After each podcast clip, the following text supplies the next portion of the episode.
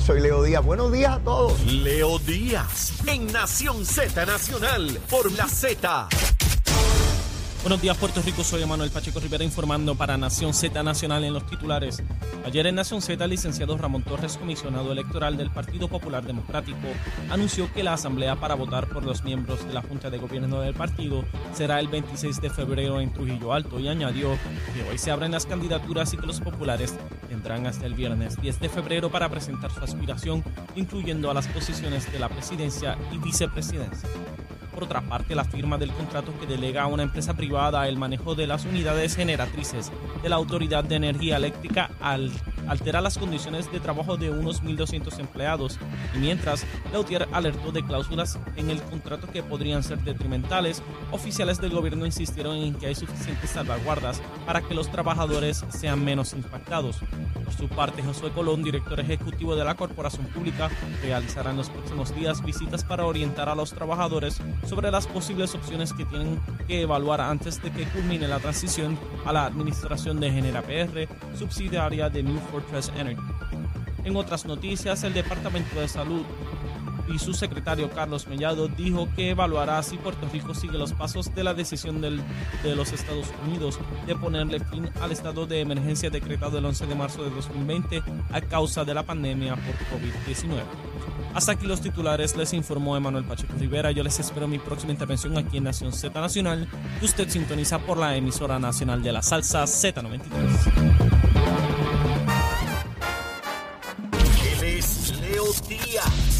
Bajando, mire, chévere, aceleradamente. Na- Nación Z Nacional por la Z. Y aquí estamos de regreso quemando el cañaveral bien duro. Mire, estamos en Nación Z Nacional a través de Z93, la emisora nacional de la salsa, la aplicación La Música y también nuestra página de Facebook de Nación Z. Mire, los mensajes no paran. Esto es cientos de mensajes ahí escribiéndome de cómo quemamos el cañaveral bien duro. Mire, José Santiago, ustedes saben que este es el alcalde de Comerío, el llorón, el llorón. Este hombre lo que hace es llorar y llorar y llorar y cuando acaba de llorar sigue llorando.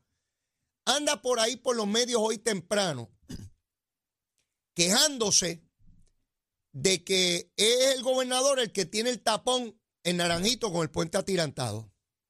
Este tronco de irresponsable, porque eso es lo que es, se montó en un vehículo sin capota, convertible, a dos semanas de las elecciones del 2008, con Acevedo Vilá, pareciendo reinas de belleza, inaugurando un puente dos semanas antes de las elecciones, que la autoridad de carreteras tenía conocimiento y documentos que decían que no se podía inaugurar, que representaba peligro a la seguridad. Y aún así lo inauguraron a la cañona. Y este pájaro, José Santiago, alcalde de Comerío, está por ahí diciendo que Aníbal no tiene ninguna responsabilidad, que es Pierluisi, el responsable. El único gobernador desde el 2008 que ha encontrado los dineros para arreglar el puente, ese es el culpable. Mire qué tronco de asunto tiene este pájaro. Ahora resulta, pues mire, no arreglemos el puente. Vamos a dejarlo como está, con las ondulaciones, como si fuera un camello. Vamos a dejarlo así fastidiado y no hay problema y no hay tapón. Seguro, vamos a dejarlo fastidiado. Todo lo que esté fastidiado, vamos a dejarlo así. Sí, porque como hay inconvenientes para arreglarlo, pues vamos a dejarlo fastidiado. Todo lo que se rompa en Puerto Rico hay que dejarlo fastidiado. Las carreteras, los puentes, todo lo que se rompa. Porque como para arreglarlo me crea un inconveniente, pues no lo arreglo. Mire qué tronco de análisis tiene este pájaro irresponsable que lleva 600 años de alcalde de Comerío. A los comerieños, a los que lo han electo durante todos estos cuatrenios, ¿qué ha hecho ese pájaro allí? Cuando usted escucha a su alcalde en radio o lo ve en televisión, ¿qué hace? ¿Verdad que llorando? Ay, no me dieron esto. Ay, han discriminado. Ay, no me atienden. Ay, no me escuchan. Ay, no me contestan. Ay, yo necesito. ¿Cuándo usted ha escuchado ese pájaro hacer algo de su propia iniciativa, de su propia capacidad? Díganme. Escríbanme ahí en la página de Facebook. Díganme, mira, es que logró poner un tótem allí en el barrio el lagartijo prieto. Sí, díganme, ¿qué, qué logró? Díganme algo que haya logrado ese pájaro allí. Sí, poner letrero del pueblo nación, eh, sí, porque tiene, él tiene ínfulas de grandeza y de agüeybaná y de toda esta cosa y, ¿verdad? Y del plátano y de la yuca y el ñame. Mire qué pantalones. Claro que hay tapón. Claro que es doloroso. Claro que es difícil, porque no se puede hacer una autopista para sacar a la gente de esa zona y hay que arreglar el puente. Y se consiguieron veintipico de millones de dólares para arreglar el puente y son 18 meses. A todos nos encantaría que fuera una semana nada más, pero no es posible. Yo les pregunto al alcalde de ese pájaro, a los que vivimos en la zona metro acá en San Juan, ¿ustedes recuerdan cuando después de camino de norte a sur, cuando uno sale de el túnel Minillas, ustedes saben que estuvieron arreglando el puente, ¿verdad? Ustedes recuerdan los tapones que se formaban ahí mientras lo arreglaban, cambiando las losas del puente. Yo uso esa ruta todos los días para llevar a mis hijos a la escuela en el área de Santurce. Y a veces estaba una hora o más en ese tapón. Sí, era difícil, era dificultuoso, era tedioso, era drenante. Pero ¿saben qué? Había que hacer el esfuerzo, el sacrificio para entonces arreglarlo. Ahora quedó tremendo y uno pasa por ahí a la velocidad que corresponde en la ley. Montones de carriles abiertos, bien hecha la carretera. Sí, sí. Para nacer, para nacer, para uno llegar a este mundo da trabajo. Y tarda nueve meses y la mujer le duele, es difícil, pero luego nace esa criatura que Dios bendice. O que la bendice desde la concepción. Porque hay gente que no reconoce la vida hasta que nace. ¿Verdad? Como dice la ley, yo reconozco la vida desde que fecundan el óvulo. Ahí hay una vida y yo la quiero proteger. Ahí hay un ser humano por la bendición de Dios. Sí, al que no le guste que yo bendiga de Dios, pues lo lamento. Eso lo bendice Dios, esa criatura que está ahí. Sí, hay que protegerla hasta que nace. Porque cada uno, que es bien fácil decir que, que vive el aborto, ¿verdad? Porque no te abortaron a ti. Seguro. Si te hubiesen abortado a ti sería otro cuento. Pero nada, no me quiero desviar del tema. Eso es el irresponsable este de en Santiago. Sí. Ah, que el culpable, que esto. Mire, están haciendo lo posible que se pueda mejorar, que las autoridades deben seguir repasando día a día cómo mejorar o disminuir o aliviar el tapón. Por supuesto que sí. Y si alguien tiene iniciativas para así hacerlo, que las plantee, que las procure. De hecho, el legislador del distrito es el hijo de Josian, que dice que tenía 11 años cuando se inauguró el puente, cuando su papá irresponsablemente inauguró ese puente con Aníbal. Para ellos, ahora ellos no son responsables de nada, como son populares. Si los populares tienen inmunidad, si hubiese sido estadista, ¿eh? si hubiese sido Jun Rivera, que con Fortuño, dos semanas antes de una elección, hubiesen inaugurado ese puente, y a la semana hubiese habido que cerrarlo. ¿Cómo estaría Josian descalzo gritando por las avenidas? ¿Ah? Corriendo como una mangosta por allí, por todos los barrios, diciendo de esta barbaridad.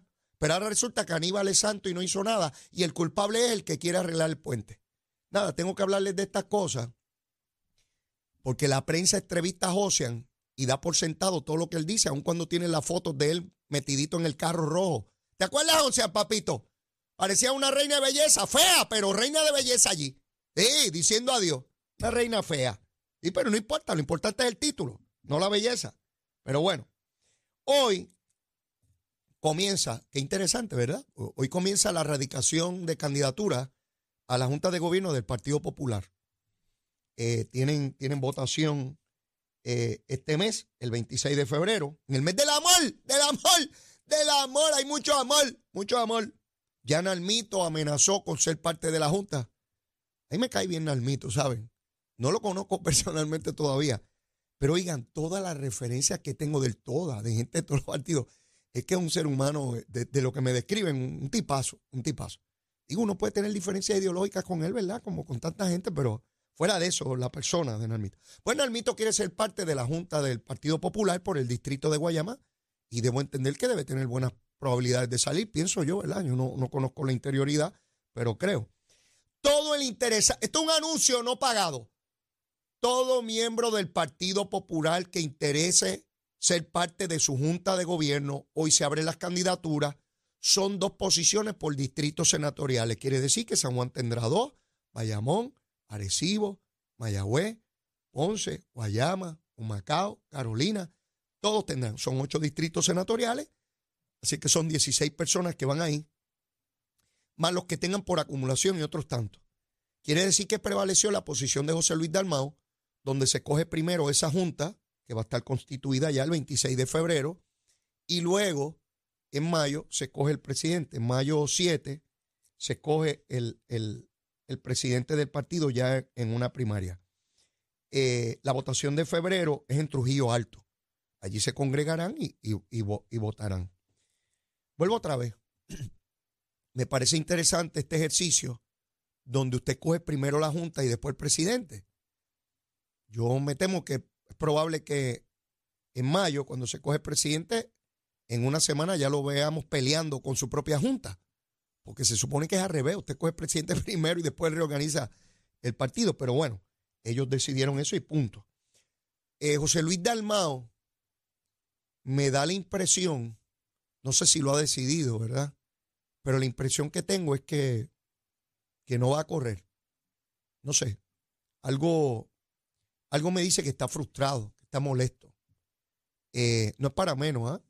Lo han maltratado como mejor han podido en esa posición y ciertamente él no tuvo la destreza y no anticipó los problemas que traía eso. José Luis Dalmau debió haber mirado las experiencias tanto en el Partido Popular como en el PNP, y yo fui una de esas víctimas, ¿no? de qué ocurre cuando usted asume la presidencia en un partido que perdió la gobernación. Todo el mundo te va a disparar, porque es importante sacarte del medio para procurar un candidato a la gobernación. Y me temo que quien salga presidente en mayo va a correr la misma suerte. Y de hecho, si Dalmau no corriera, salga quien salga a la presidencia, no pasarán dos o tres meses cuando le van a estar reclamando que dónde están los rayos, están los chavos del partido que no ha recogido chavos que cómo es que no ha reorganizado, que cómo es que la fiscalización ha estado débil, que cómo es que no tiene control del partido. Así de sencillo, porque usted no puede pararle la, boca a nadie, cada cual dice lo que le dé la gana. Y todo el que tenga otro candidato a la gobernación va a estar diciendo barbaridades eh, sobre ese presidente. Si es que llegada Navidad, ya ese presidente que salga en mayo va a estar maculado, señalado y debilitado por, la, por el propio liderato del Partido Popular, no por el PNP, ni por el independentista, ni los victoriosos, ni los dignidosos, ni los independientes, ni el monito de Santurce, ni los marcianos, por la propio liderato del Partido Popular, porque ya les he dicho que estas estructuras cuasi militares son como el juego de la pirámide. Para poder movilizarse hay que sacar el que está arriba. De lo contrario, usted no puede subir. Y pues ahí están los candidatos a la, a la, a la presidencia. La candidatura a comisionado, pues, se sigue aclarando. Veo que Héctor Ferrer, hijo, no ha descartado eso. Eh, por tanto, está en este esfuerzo por traer a Jennifer González, de poner allí bajo juramento. Le hago una recomendación a Héctor Ferrer, hijo. Hijo, ten cuidado y tú sabes que te aprecio mucho, más allá de la política. Ten cuidado con llevar a políticos bajo juramento allí. No subestimes a Jennifer González. No lo haga. Ella conoce perfectamente el proceso parlamentario. En esa silla que tú estás sentado estuvo ella y estuvo en la de la presidencia. Maneja como pez en el agua el proceso. Sabe cuáles son las fortalezas del proceso y cuáles son las debilidades. No vayas a quedar en ridículo allí, porque si quedas en ridículo allí, no solamente te pones en posición débil para comisionado, sino para liderato en la Cámara, sean mayoría o minoría. Ten cuidado que no te ocurra como a Marco Rigao, que llevó a Carlos Romero allí y Carlos Romero se lo tragó de cuerpo entero. ¿Ve? Puede ser que Jennifer te trague de cuerpo entero. No creas que por dar jaque mate te vayan a liquidar a ti. Ten mucho cuidado con eso. ¿Ve? Porque esa pelea con cuchillo, no es con pistola. Con pistola es de lejos y tú liquidas y se va. Con cuchillo es cuerpo a cuerpo y cualquiera de los dos puede caer, ¿verdad? Así que no subestimes a Jennifer González sentada en una silla de testigo en una vista donde intentas imputarle delito. Se va a defender con todas las herramientas que tenga. Yo no subestimo a nadie y no corro para nada. No lo subestimes tú porque puedes perder.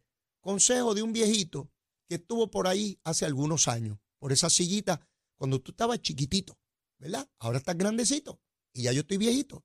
Pero no hagas como hice yo con don Luis Ferré, que me aconsejó en una ocasión cuando presidí el partido y decidí ignorar su consejo. Sí, decidí ignorarlo gravemente, pensando que yo era el que me la sabía todo y no el ancianito. Y no me daba cuenta que me estaba hablando un siglo de experiencia. Tan ignorante yo en ese momento. Qué ignorante fui. No me daba cuenta que me hablaba un siglo de experiencia. Hoy, no un siglo, solamente seis décadas, te dicen a ti, ten cuidado, hijo, no metas la mano que está caliente. Pero bueno, advertido está. Tú decides, es tu carrera, no la mía. Así que dele para adelante. Bueno, el caso de Sixto George está hoy en sus etapas finales. Se supone que durante el día, tanto fiscalía como defensa presenten sus argumentaciones finales. Luego de ello se dan las instrucciones al jurado. Eso debe tomar algunas horas, ambos procesos. Así que hoy tarde o mañana temprano, el jurado se debe retirar a, deliberar. ¿Qué va a ocurrir? Pues yo no tengo idea. Es fascinante ver los programas de radio y televisión anticipando qué va a ocurrir y se me parecen a los abogados que dicen, si tarda mucho es que es inocente, y otro dice, si tarda mucho es que es culpable, y todo el mundo tiene una teoría distinta y el, y el que la pegue, que es por suerte, va ah, yo lo dije, y los aviondos, ¿no? En nuestro sistema están los aviondos que hacen orilla. Lo cierto es que nadie sabe lo que va a ocurrir ahí. Me llama la atención el abogado de defensa, porque es una persona muy mayor, ya con la debilidad y el cansancio físico, no mental, no mental. Mentalmente ve una persona muy ágil y un abogado de vasta experiencia, pero veo la lucha de un ser humano entre su cuerpo físico ya con limitaciones y su mente eh, imponiéndose sobre, sobre su cuerpo. Y es una lucha, ¿verdad? Que no tiene que ver con el caso, estoy hablando de, del ser humano. Este, así que entre hoy y mañana tendremos un veredicto y, y, entonces, y solo entonces les diré lo que es mi apreciación de, de este caso eh, eh, en ese momento. Yo no tengo bola de cristal. Hay gente que me dice, pero Leo, ¿qué tú crees que va a ocurrir? Pues qué sé yo, no tengo idea de lo que va a ocurrir allí. Una cosa es lo que se discute fuera y una cosa es lo que los jurados ven allá adentro. Acá afuera se le puede dar mayor impresión o importancia a un asunto que allá adentro no tiene importancia. Y se los digo porque en el caso de la Procuraduría yo veía que se discutían cosas afuera que allá adentro habían tenido otro contexto, otro matiz, otra importancia o ninguna y que afuera la opinión pública se, debatían cosas que no eran importantes o que no eran motivo de, impresión ninguna por parte de los jurados. Así que no estando en sala, no estando eh, viendo pasar la prueba y lo que es la impresión de los jurados, no todos dejan ver emoción cuando se va pasando la prueba, pues puede tener uno una idea de, por dónde van los asuntos, cuán persuasivo, cuán convincente es la fiscalía, eh, eh, la defensa, los testigos. Eh, eso es muy difícil de calibrar a través de los medios de comunicación.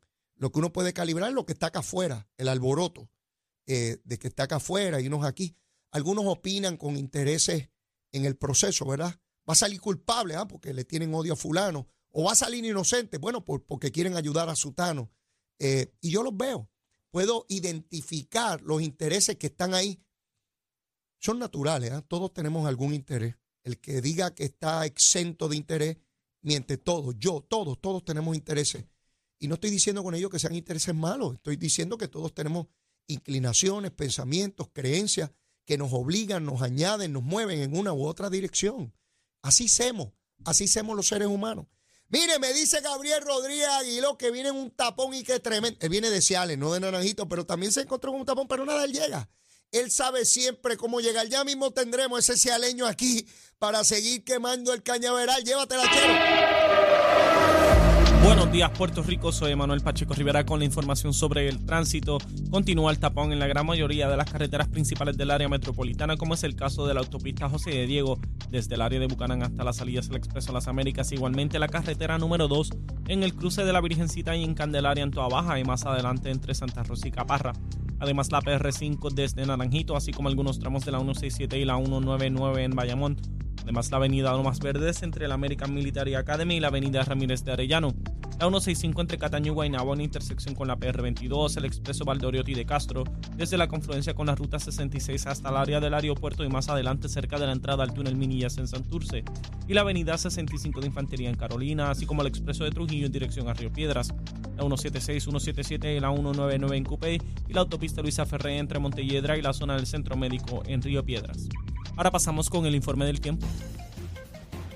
El Servicio Nacional de Meteorología pronostica para hoy condiciones ventosas bajo un cielo entre soleado a parcialmente nublado, con aguaceros ocasionales arrastrados por los vientos alisios que afectarán porciones del norte y del este de Puerto Rico. Los vientos estarán del norte-noreste de entre 15 a 20 millas por hora y las temperaturas rondarán en los bajos 70 grados en la zona montañosa y en los medios 80 grados en la zona costera. El mar tendrá vientos moderados del noreste y una marejada del norte con oleaje de picado a peligroso de entre 4 a 8 pies, por lo que se estableció una advertencia para los operadores de embarcaciones pequeñas. Para los bañistas se recomienda precaución ante riesgo de corrientes marinas para todas las playas del norte de Puerto Rico y de Culebra. Hasta aquí el tiempo, les informó Emanuel Pacheco Rivera. Yo les espero mi próxima intervención aquí en Nación Z Nacional, que usted sintoniza por la emisora nacional de la salsa Z93.